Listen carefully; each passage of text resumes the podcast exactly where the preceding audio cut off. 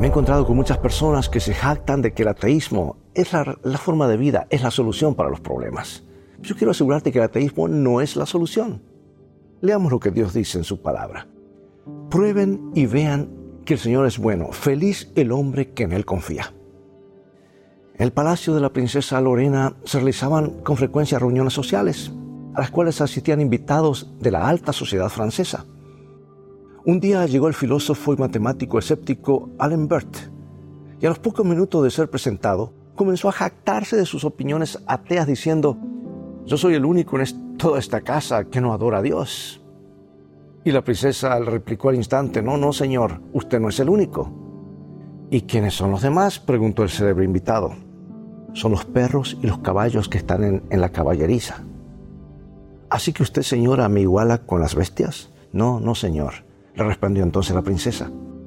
Porque aunque ellos tengan igual desgracia de no conocer al Ser Supremo, no tienen sin embargo la imprudencia de jactarse de ello.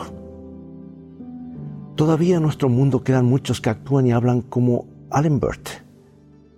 Pero tales no recuerdan que su ateísmo, fuera de que no les proporciona ningún beneficio mientras viven, en la hora de la muerte agonizarán sin esperanza y sin resignación y quizá en esa hora postrera de su vida, lejos de seguir negando a Dios, pensarán en Él para cambiar tardíamente el curso de sus convicciones.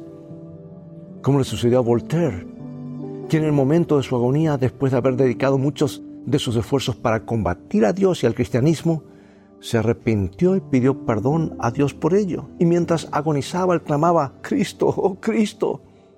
Y tanto se dibujó en su rostro la desesperación de su alma que el médico y la enfermera que lo, asistían no pudieron contemplar el cuadro y salieron de la habitación donde se encontraba aquel famoso hombre que había perdido su batalla contra Dios. Tal, amigo amiga, es la suerte de aquellos que ignoran y niegan a Dios durante su vida. No viven felices ni mueren en paz. Cuán distinta, en cambio, es la condición del que cree en la, en la existencia de Dios y vive dependiendo de Él para todas las emergencias de la vida. La razón por la cual muchos se sienten solos y angustiados es porque olvidan que en Dios tienen a un Padre amante que nunca abandona a sus hijos. Admiten quizá su existencia, pero no van más allá como para confiar en su providencia, conocer su voluntad y disponerse a cumplirla.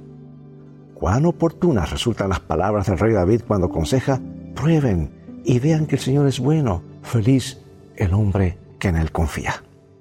Dios te bendiga y recuerda, en el viaje de la vida, las cosas van a terminar bien si tienes a los principios de la Biblia como tu GPS y a Jesús como tu guía, porque esa es una mejor manera de vivir.